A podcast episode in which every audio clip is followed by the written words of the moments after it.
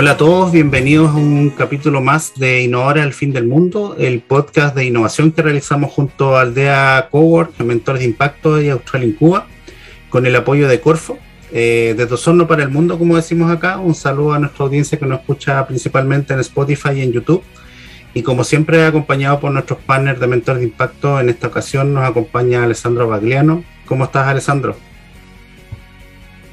Muy bien, Ricardo, y muy honrado de estar acá junto a Gerardo también.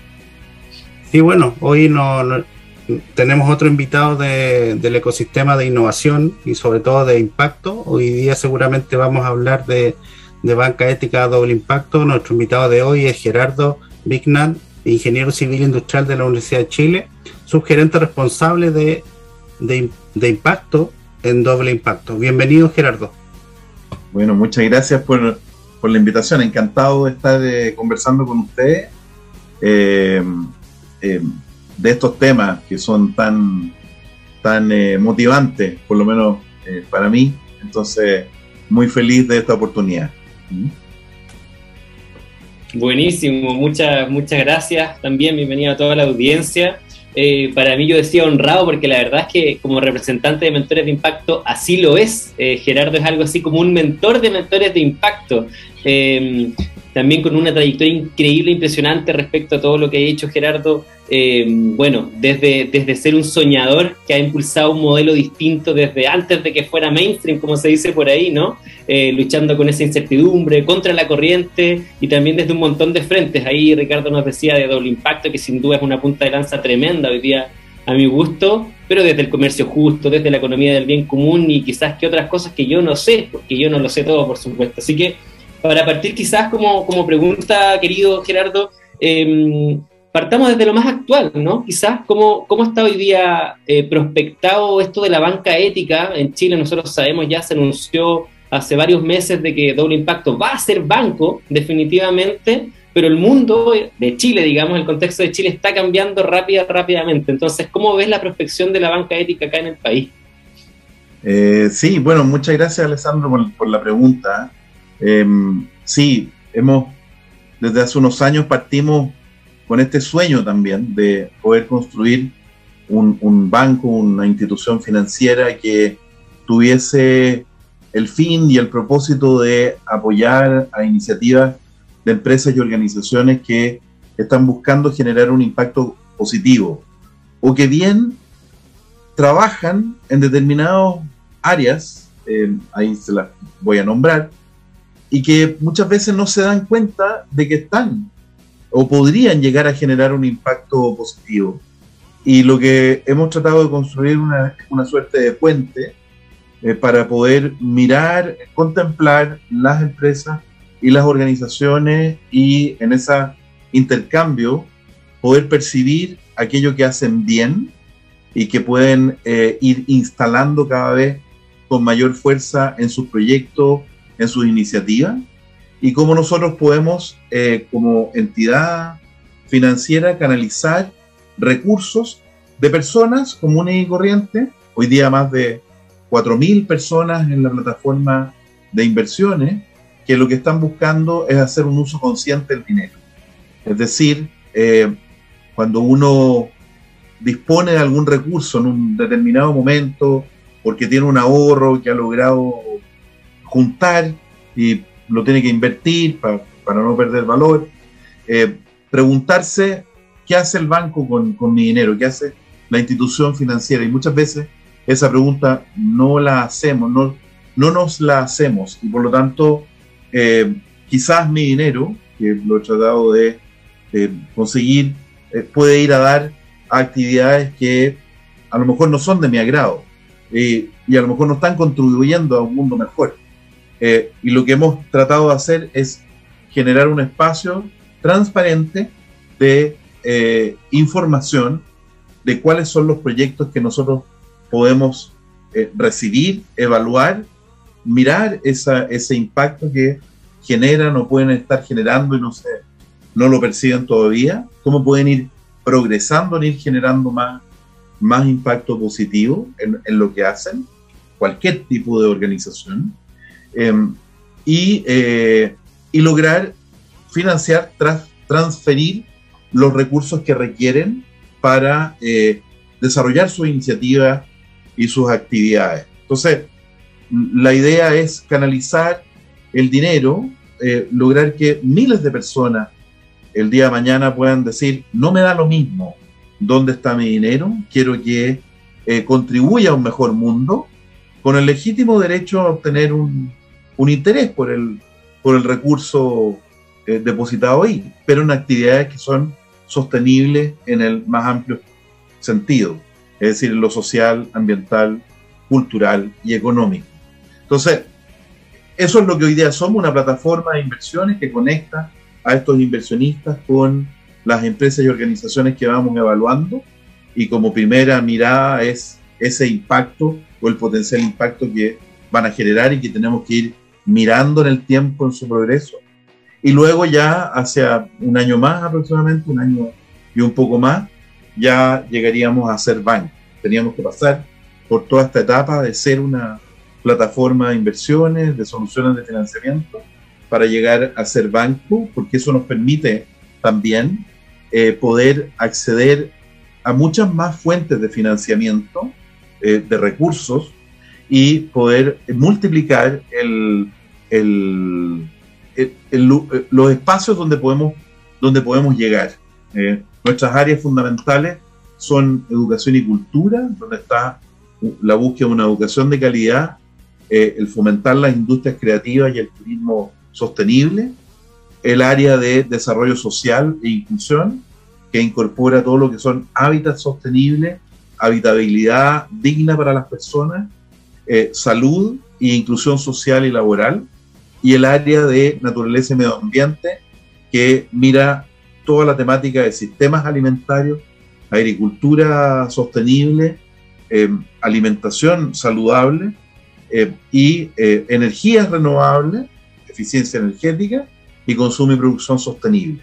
Entonces, en esas áreas, cuando vamos encontrando y buscando eh, proyectos, iniciativas que puedan ser financiables, nosotros estamos ahí para acompañar ese proceso, eh, recuperando el rol de banquero que se ha perdido en el tiempo, que es el banquero, como lo dice Joan Melé, que es el gran impulsor de la banca ética. El banquero en su origen era alguien que era capaz de escuchar las necesidades y contactar, generar esos puentes entre los recursos y las necesidades de generar eh, iniciativas que sirvan eh, a, la sociedad, eh, que aporten al bien común. Entonces, en eso estamos hoy día, en eso estamos hoy día muy contentos. hemos logrado ya financiar muchísimas organizaciones y queremos hacer mucho más en eso. Así que en eso, en eso estamos hoy.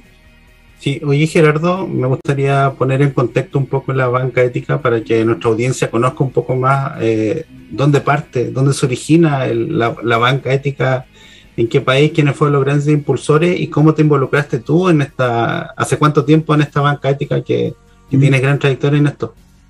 Sí, mira, bueno, las la banca ética son diferentes instituciones financieras en el mundo, son más de 70, que forman parte de la GAP, la Alianza Global de Banca con Valores, em, que son instituciones que fueron en el tiempo eh, decidiéndose a trabajar eh, con una ética determinada, o sea, es eh, decir, poder definir claramente cuáles son los ámbitos en que se quiere invertir y cuáles son los ámbitos en que no queremos invertir porque no nos hace bien. Entonces, de alguna manera, buscar crecer en aquello que realmente sirva y contribuya al bien común y de crecer, de crecer hasta llegar, ojalá, a eliminar aquellas actividades que no hacen bien al ser humano.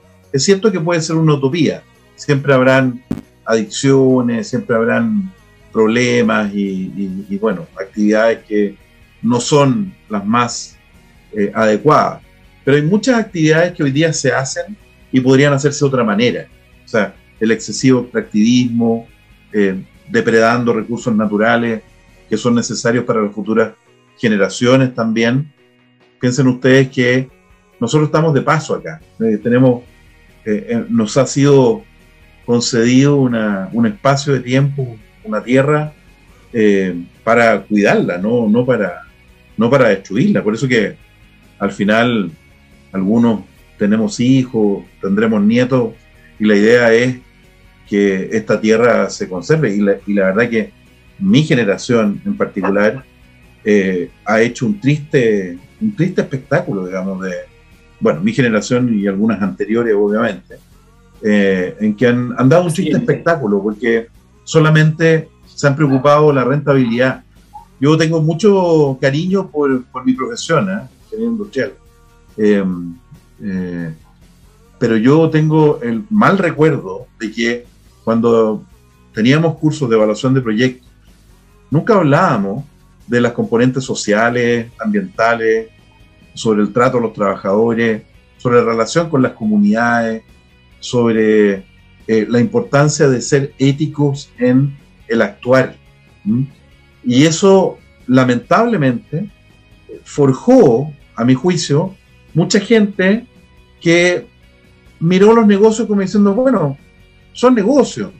Y, son negocios y bueno, si tengo que pasar por encima de algunos valores, de mis propios valores, lo cual, lo cual encuentro patético, digamos, eh, lo voy a hacer. Y eso es, y eso ha sido triste, digamos, triste a mi juicio, eh, porque, porque no puede ser, en definitiva, eh, nos debemos a los demás, trabajamos y formamos sociedad porque, porque, porque así estamos formados.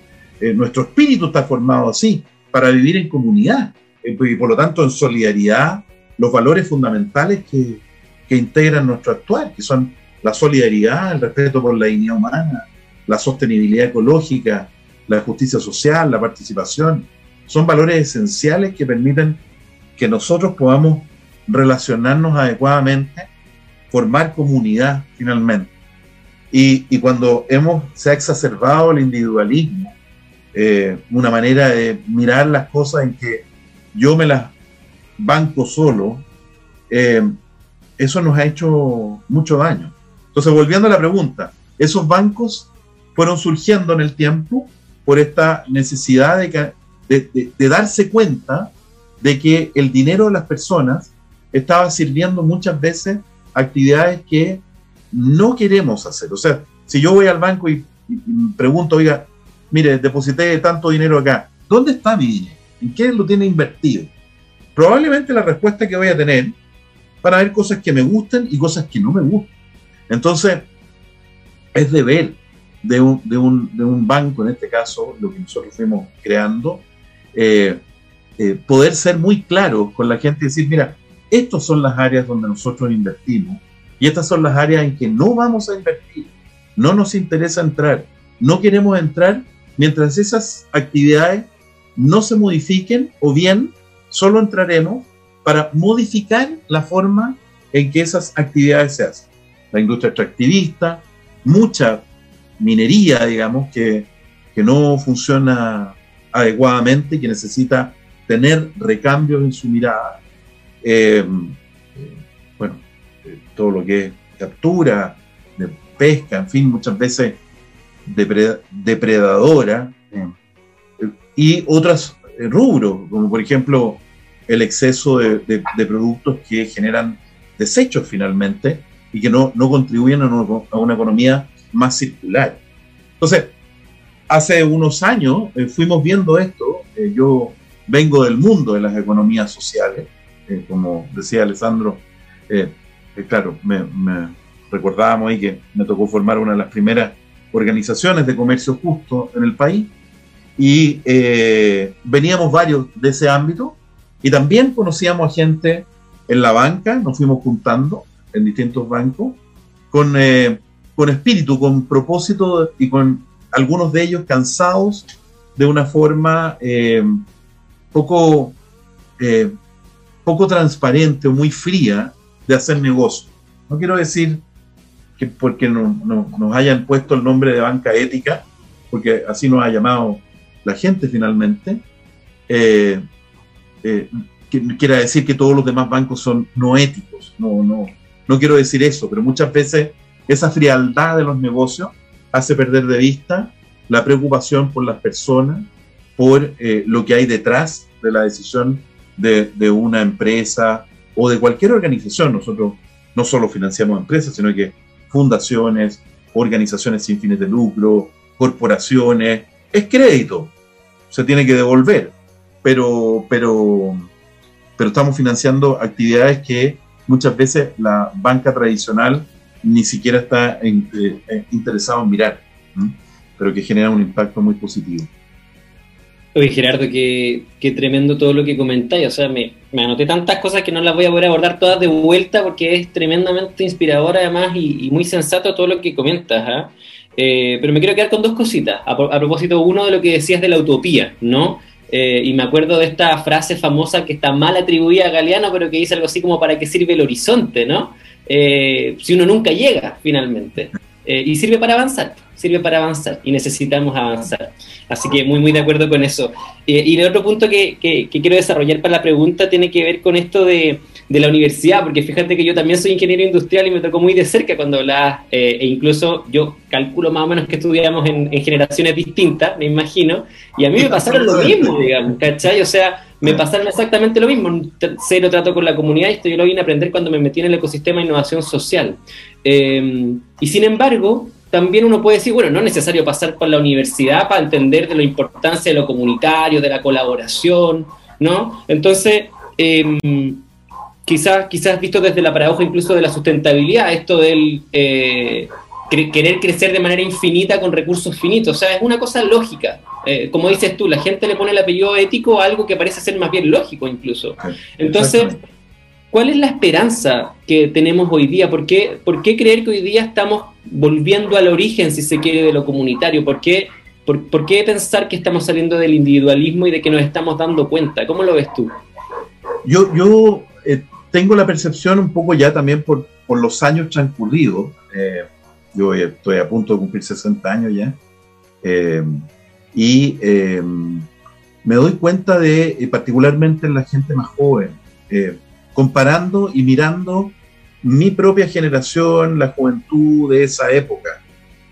teníamos otras luchas, habían otro, otro, otras situaciones complejas también, en que quizás las prioridades estaban también colocadas en otra parte que legítimamente era necesario mirar y, y, y, y, luchar por ello, digamos.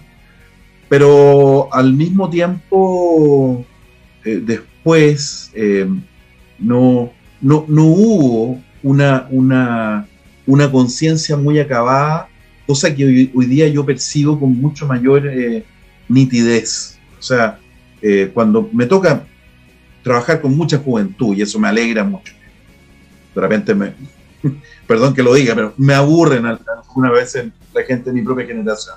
Eh, lo quiero mucho, pero de repente entro en una pasión como diciendo, Dios mío, no sigamos pensando en tonteras, cuando en definitiva tenemos tanto por hacer, tanto por eh, reparar, reparar de las mismas tonterías que hemos hecho en el tiempo. Entonces, sin embargo, veo una juventud mucho más preocupada, por ejemplo, de cosas que son novedosas, que no existían en mi época, y, me refiero a cosas simples, ¿eh? como por ejemplo, simples pero contundentes. O sea, la preocupación por una alimentación distinta. O sea, la cantidad de jóvenes que son vegetarianos, veganos, eso no existía en mi época. O sea, no, yo no soy ni vegetariano ni vegano y probablemente ya no lo voy a hacer. Pero me llama la atención y, y me, me sorprende muy gratamente porque eso denota una preocupación por la naturaleza también, no solo por mi propia salud, sino que también por la naturaleza, por la preocupación por el medio ambiente. Hay toda una connotación muy interesante y eso ha crecido. Una cosa, la preocupación también por eh, considerar eh, la producción y, el, y, el, y, y la cantidad de basura que no es basura, o sea, productos mal utilizados, eh, también hay, hay toda una, una, una, preocupación en eso. Y yo diría también en esta, una gran parte de la juventud, no toda, pero sí una parte importante, que tiene una mirada mucho más comunitaria, de generar eh, trabajo mucho más comunitario. De hecho, eh, es bien interesante, yo me di cuenta hace unos años atrás, que, por ejemplo, el movimiento cooperativista, las cooperativas, que es asociatividad propiamente tal, fueron muy importantes durante los años 60, principios de los 70, y después decayó, pero también fueron bastante destruidas. y, y, ahí hubo un vacío, como una, como una, una etapa oscura en que no, a nadie le interesaba. Eh, y luego empecé a ver un surgir de pequeñas cooperativas formadas fundamentalmente por jóvenes que se comprometen en conjunto con los valores cooperativos, que son muy interesantes. La identidad cooperativa es muy interesante. O no es ser cooperativa por, por, eh, por tener un beneficio legal, que algunos desafortunadamente lo miran así, sino que entender el sentido de ser asociativo, de ser una cooperativa, para trabajar en conjunto en pos de resolver problemas comunes, pero en base a autoayuda, eh, a eh, comprometer primero mi producción o mi servicio para la cooperativa y la cooperativa es luego la que se enfrenta al mundo, a los mercados, en beneficio de todos. Hay, hay muy buenas experiencias y, jóvenes que han ido conformando esos esquemas. Eh, entonces, hay muchas luces de esperanza. Eh, eh, y, desafortunadamente, la prensa, las noticias, lo que hacen habitualmente es mostrarnos siempre lo oscuro de la medalla. Y eso es tremendamente brutal, porque uno no puede vivir eh, la vida mirando solamente las noticias del portonazo, del, del ataque a no sé qué, de, de, esto y lo otro y lo demás allá, que sí, es una realidad, si tampoco la podemos ocultar, pero mientras existe un portonazo en algún lugar, existen miles de iniciativas que no tienen espacio en, en, en, la comunicación, en los medios, y que están generando vida, están generando creaciones. El día de la mañana estuve en una actividad de Transforma Alimentos, que es un programa de Corfo muy entretenido, eh, en que nosotros estamos colaborando, y veía ahí la cantidad de iniciativas de innovación en el tema de alimentos eh, que tienen el componente de sostenibilidad, o sea, la preocupación porque provengan de una agricultura sostenible, sea, más orgánica, biodinámica, regenerativa o agroecológica, y, eh, y también generando productos eh, que son em, más saludables para, para, para los seres humanos. Entonces, es tremendamente esperanzador. Pero esas cosas las seguimos viviendo como nicho, como pequeños espacios cuando debería ser lo expansivo, lo que, lo que estar en primer lugar. Y lo demás, ok, tenemos que hacernos cargo y verlo. Problemas de narcotráfico, delincuencia, el daño que se le ha hecho a los niños en, en las entidades públicas. O sea, obviamente tenemos que hacernos cargo, pero no podemos quedarnos pegados en decir, no, es que esto ya la, sociedad está destruida, no hay nada que hacer, qué sé yo. No hay nada más desesperanzador. O sea, tenemos que avanzar en una mirada mucho más optimista. Eh, y se lo digo yo que muchas veces he caído en el pesimismo, 500 veces, y me vuelvo a levantar en términos de decir, es que me vuelvo a caer, digamos, esto es como, como el pecador, digamos, se cae, vuelve a pecar. Eso ya es un paréntesis de mi formación religiosa, pero, pero eh, eh, es como muchas veces uno también cae en la desesperanza, esa angustia y, no sé qué, pero volver a, volver a situarse en el espíritu que me lleva a ser y volver a preguntarse por qué hago lo que hago, por qué me levanto cada día para hacer lo que hago. Y, cuando ya toco el sentido de, mi despertar diario, y, a, eso apunto, eh, bueno, vamos adelante. Y ojo ahí, entonces, por eso es que es tan importante que las empresas o las organizaciones que apoyemos tengan una mirada muy, eh, perdón la palabra, pero es, es, fundamental, amorosa de los colaboradores que tienen. Eh, tenemos que empezar a hablar en esos lenguajes. O sea, tenemos que dejar que lo cariñoso, el afecto, el espíritu, el corazón, impregne lo técnico. no podemos seguir viviendo inmersos, no, hombre, a estos técnicos, el, como decían en, mi época cuando chico, o no cuando chico, el, el frío impersonal mundo de los negocios. Ojalá esa frase se borrara y que el mundo de los negocios no sea ni frío ni impersonal, que sea un, eh, un lugar cálido y personal eh, en términos de eh, hacer negocios porque se respetan las personas, se respetan en los territorios, se respeta la comunidad. Y no hago trampas en el, en el camino, no me aprovecho de los demás, que lamentablemente ha ocurrido muchísimo y que me avergüenza, me avergüenza mucho porque eh, muchos han cometido eh, delitos graves y encuentro mucho más, eh, más duro aquel que comete un delito cuando ha tenido la capacidad de formarse, de tener la, la posibilidad de formarse, de tener educación, incluso de tener cariño en su casa, una mamá, un papá que lo han cuidado, en fin. Eh, y, a partir de eso, con esos dones, hacer daño. Eso, eso a mí me parece muy grave, mucho más grave que un niño que ha sido violentado y ha sido abandonado y que el día de mañana cae en la droga y, actúa violentamente. No, no digo que sea bueno, pero lo que quiero decir es que es más malo aquel que no ocupa sus dones eh, en pro del bien común. Eso es un poco el sentido. Perdón que me extienda mucho, ¿eh? la verdad que... Es súper interesante, Gerardo. Por los años es, peor todavía. pero bueno, me, apasiono con estas cosas. Sí, está súper bien, Gerardo. Sí, estamos escuchando atentamente y, súper nutritivo todo lo que nos, comenta. Y, quería andar un poquito en hacer la comparativa de, de que tú tienes la esperanza de que los jóvenes ahora, puede ser por movimientos sociales o incluso la pandemia que ha acelerado cierta conciencia, somos un poco más conscientes quizás, eh, y, los jóvenes se convirtieron quizás en unos hacedores más activos que quizás algunas generaciones anteriores. Eh, ¿Cómo ves tú quizás a, los de tu generación a partir de estos movimientos? ¿Tú crees que también son más conscientes que, que, ayuden a empujar esto o todavía falta? Todavía falta, o sea, eh, yo creo que, bueno, es siempre difícil generalizar, pero tengo la sensación de que eh, mi generación fue formada en base a muchos temores y por lo tanto les cuesta mucho a, un porcentaje importante abrirse a lo nuevo.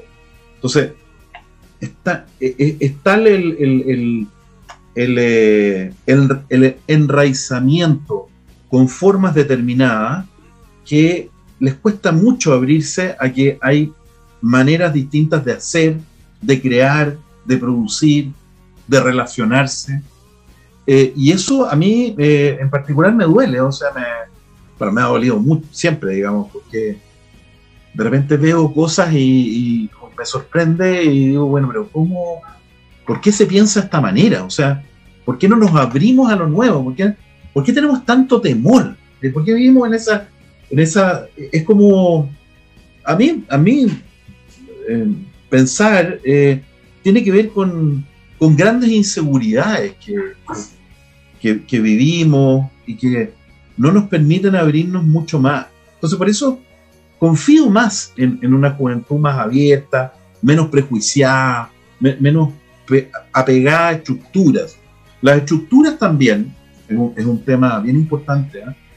las estructuras sirven, pero cuando no sirven, hay que reemplazarlas. O sea, en definitiva, y somos estructuralistas. O sea, nos aferramos a la estructura y eso habla de nuestra inseguridad. O sea, en definitiva, eh, necesitamos aferrarnos a estructuras. Eh, perdón, un, paréntesis a, épocas antiguas. ¿eh?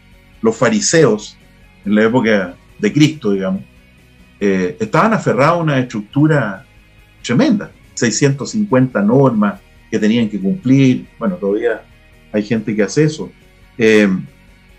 y eso al final va perdiendo sentido. O sea, solo cumplir normas por cumplir normas sin corazón no tiene sentido. Entonces, eso, eso hay, que cambiarlo. Entonces, es como, eh, yo ocupo una camisa hasta que eh, me sirve. Y si, bueno, y si me puso más, más gordo, más flaco, eh, ya la camisa no me queda y, tengo que ponerme otra. O sea, no puedo aferrarme a, la camisa específicamente que tengo, sino que tengo que ir a lo nuevo y, no tener miedo a generar nuevas estructuras que servirán hasta cuando sea necesario.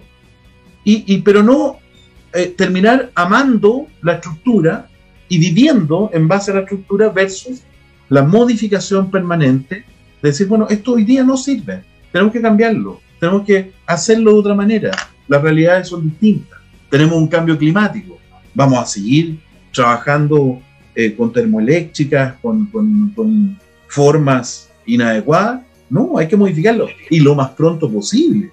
Dice, no, que la, nuestra meta es el 2035. Mm. el 2035 a lo mejor ya no existimos, o sea, como, como humanidad, o sea, no, no, no nos pongamos metas así, seamos más ambiciosos eh, en esta utopía, digamos, este horizonte que, que decías tú, Alessandro, también, eh, acerquemos ese, esa, esa utopía. O sea, tengamos la voluntad para ir adelante y mucho más adelante de lo que no, nos quieren hacer creer. Fíjense ustedes que hace 10 años o 12 años nos hablaban aquí de que si no se hacía el proyecto Hidroaicén, poco menos que no, se nos iba a acabar la luz. Imagínense la mentira. O sea, eso, es un nivel de mentira maquiavélica, porque, porque la verdad es que nada de eso era verdad, ni, ni en ese momento, ni menos ahora.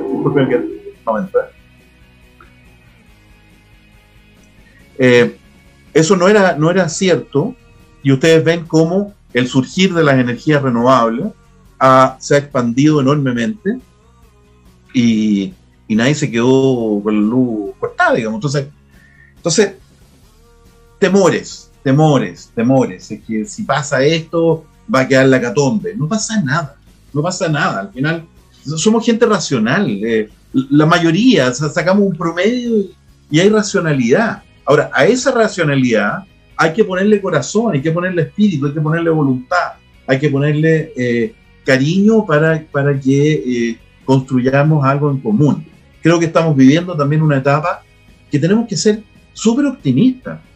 Perdón que me meta también en el tema. Eh, tenemos un, desafío constitucional ahora en que en vez de torpedearlo todos los días, porque hay gente que la torpedea todos los días, es una cuestión como, es como, una, como un deporte, digamos. Están empezando una labor, hay una representación tremenda de todo, de todo el país ahí. Eh, démosle la oportunidad de que obviamente gente que por primera vez tiene la oportunidad de encontrarse, de conversar, obviamente que es un proceso lento.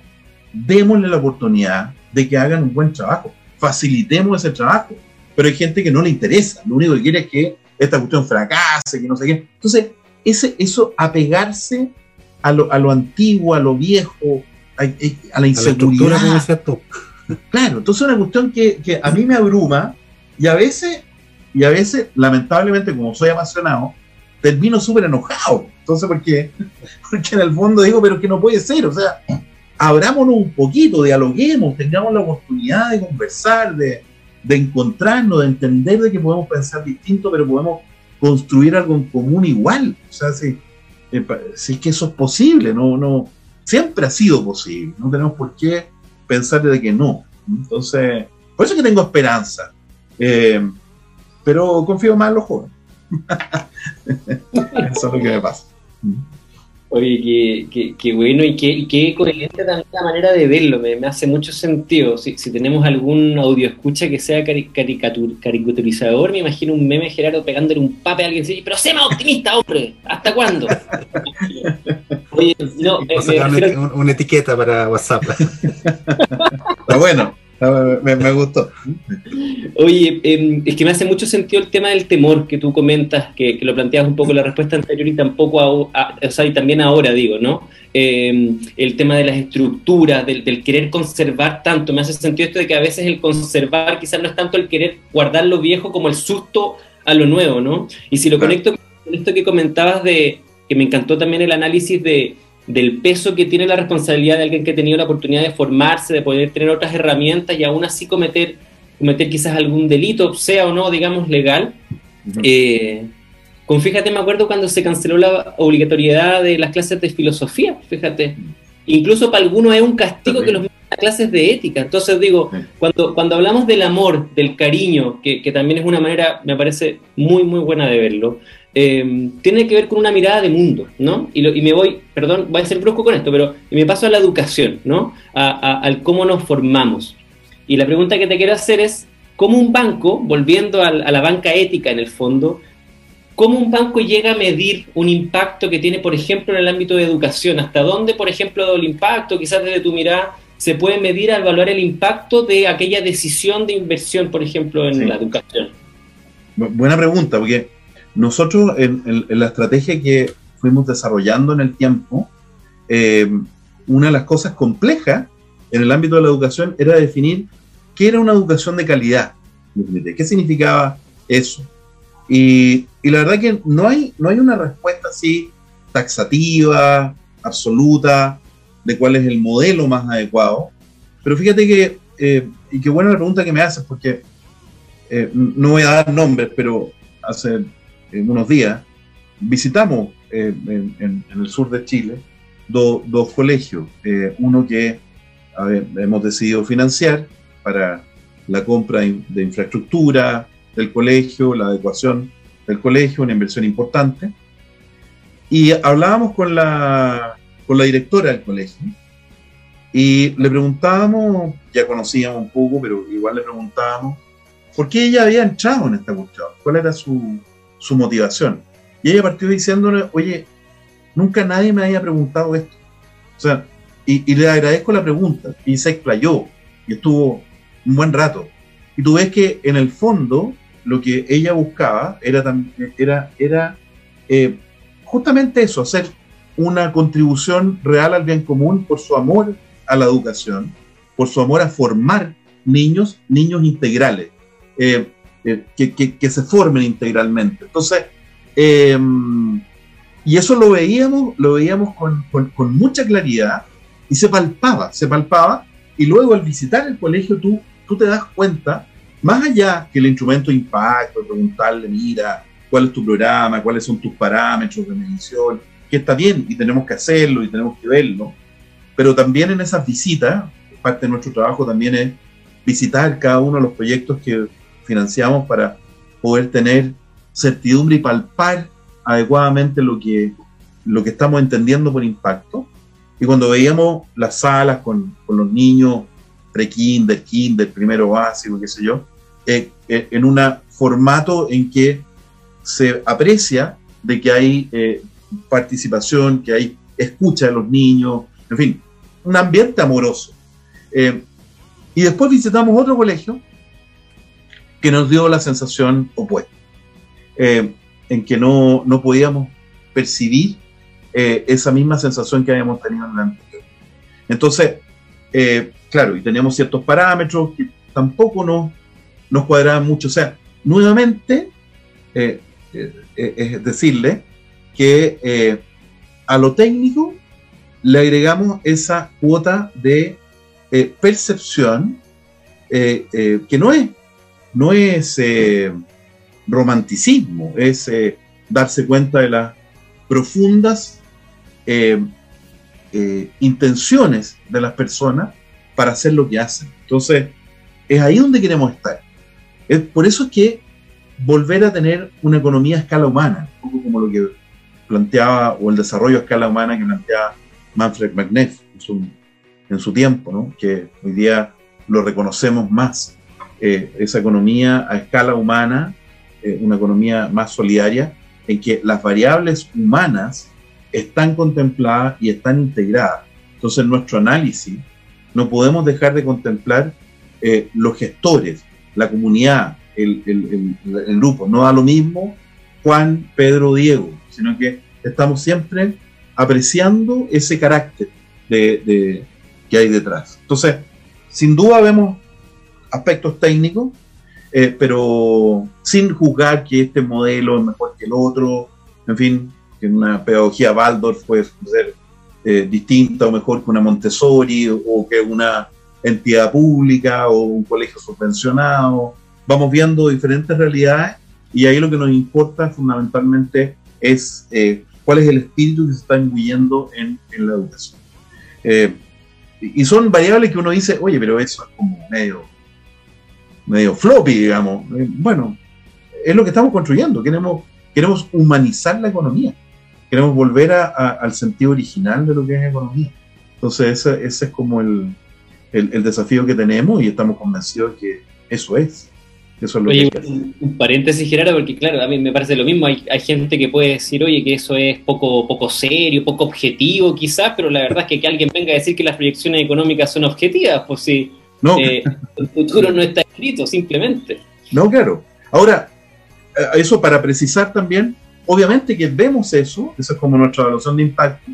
También tenemos que ver los números y revisar rigurosamente, ¿no es cierto?, la administración de la organización cómo están sus flujos, porque tampoco podemos, no, no podemos jugar con el dinero de tercero. Y en algunos casos, desafortunadamente, también nos hemos encontrado con buen espíritu, pero mala administración.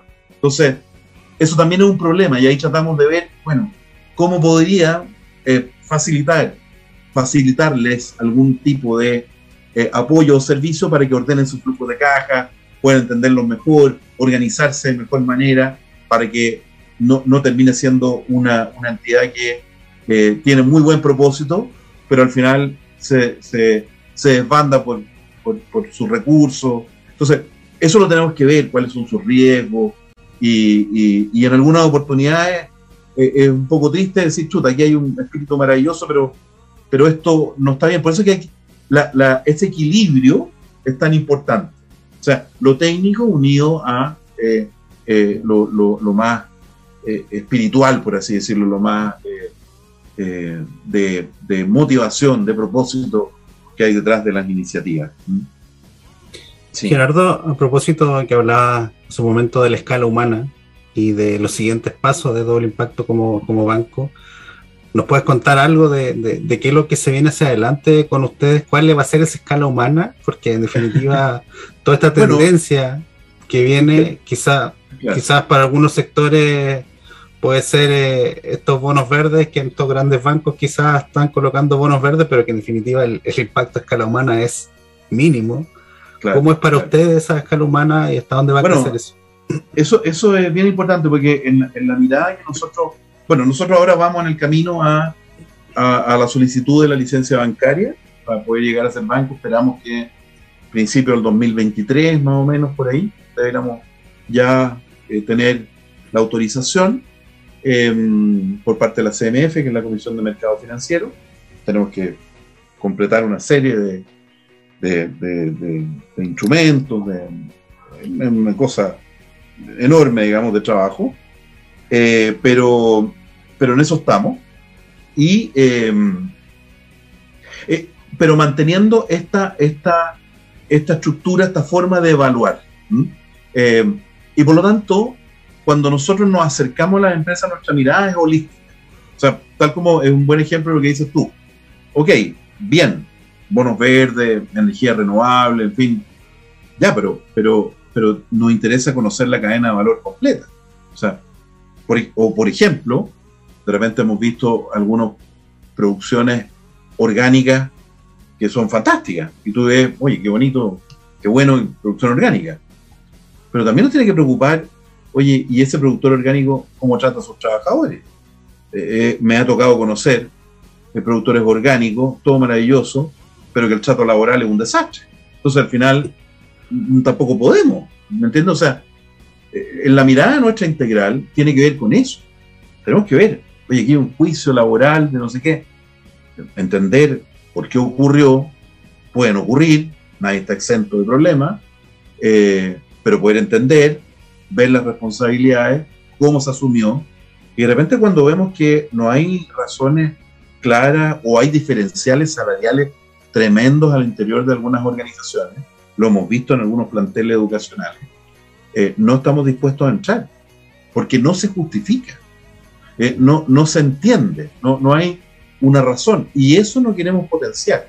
Nosotros queremos potenciar empresas también que tengan un equilibrio y de hecho nuestra organización eh, tiene este esquema de, eh, de, un máximo de 10 veces el, el, salario mínimo al máximo, eh, el máximo rango que podemos tener, que eso es muy distinto a la banca tradicional. y aquí no hay, es un banco que no tiene bonos, o sea, no tiene bonos por, por desempeño.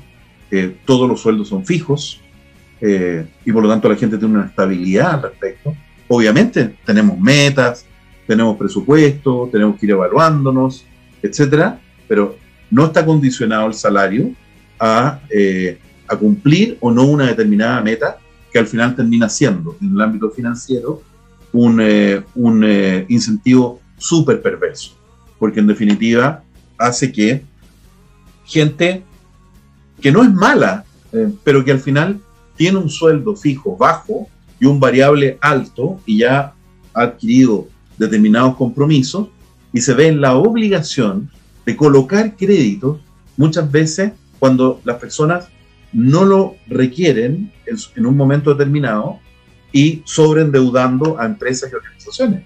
Fíjense ustedes que en el caso nuestro eh, hemos tenido ejemplos de varios ejemplos de empresas que dicen, no, mira, mi proyección es que yo necesito 150 millones de pesos para hacer tal proyecto. Y nos metemos en, los números para evaluar y decimos, oye, mira, tú no necesitas 150 millones de pesos, tú necesitas 50 o 70.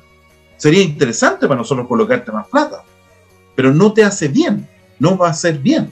Eh, este es el, monto que, vemos que requiere, dado los planes que estás eh, analizando, y eso te podríamos prestar, pero no queremos sobreendeudar. Entonces, esa, esa mirada no, eh, la podemos hacer precisamente porque no tenemos ese tipo de, incentivos que a mi juicio son súper perversos, o sea, no, no ayudan eh, y terminan generando grandes problemas a la población. Y, oye, y la población es súper responsable. Fíjense ustedes que los retiros de las AFP, gran parte de los retiros de la AFP, la gente lo hizo para pagar deudas no lo hizo para comprarse cuestiones y qué sé yo, sino que para pagar sus deudas. De hecho, las estadísticas mostraban cómo bajó la deuda comercial eh, eh, global enormemente porque la gente eh, estaba preocupada de sus obligaciones. O sea, la gente no es, no es, somos todos unos tales por cuales y, todos quieren ser pillos, nada que ver, nada que ver. La gente lo primero que hizo fue tratar de ponerse al día y muchas veces con deudas que inadecuadamente adquirieron, porque fuiste tentado, porque te regalaron 25 tarjetas, hasta la Master Plop, ¿no es cierto? en, que, al final al final te sobren deudas, te tientas con cuestiones, no sé, ahí usted verá cuando la paga y te llaman y te llaman. Entonces, eso tampoco es sano, no, no, no, contribuye a una, a una economía sana. Oye, ojalá haya varios y varias que escuchen esta última parte del podcast, por lo menos, ¿ah? para que les quede claro un poquito, porque he escuchado cada barbaridad respecto a los retiros. Ah, no, Oye, claro.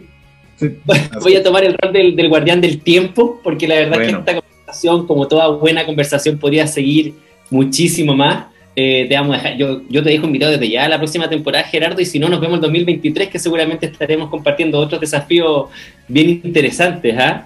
Encantado por mi parte, agradecerte, agradecerte también, Ricardo, eh, por esta tremenda conversación muy inspiradora, también muy sensata, muy lógica, ojalá muchas personas la puedan escuchar. Eh, y me quedo con algo que decías de esta importancia entre el equilibrio, ¿no? El equilibrio entre el propósito y la administración. Así que te vamos a dejar invitado, Gerardo, a que toda esa gente que hay que les falta administración, los envíen nomás a Alio Osorno, nosotros los vamos a ayudar con incubación y mentoría para que mejoren esa, esa patita. Buenísimo. Eh, con ustedes. Y, espero que la próxima vez estemos eh, eh, en Osorno o en esa zona. Encantado de, poder viajar y, estar en contacto con las personas, porque eso es una de las cosas que, más anhelamos en, esta, en este tiempo que hemos vivido, hemos valorado eso. Y, estoy feliz ahora de poder empezar a viajar. Así que fantástico, eso. Muchísimas gracias a ustedes eh, por eh, considerar eh, estos pensamientos, estas ideas. Adelante. Muchas gracias, Gerardo, por aceptar la invitación y bueno, nos veremos en el próximo capítulo de Innovadores al fin del mundo. Que esté muy bien. Chao. Chao, chao.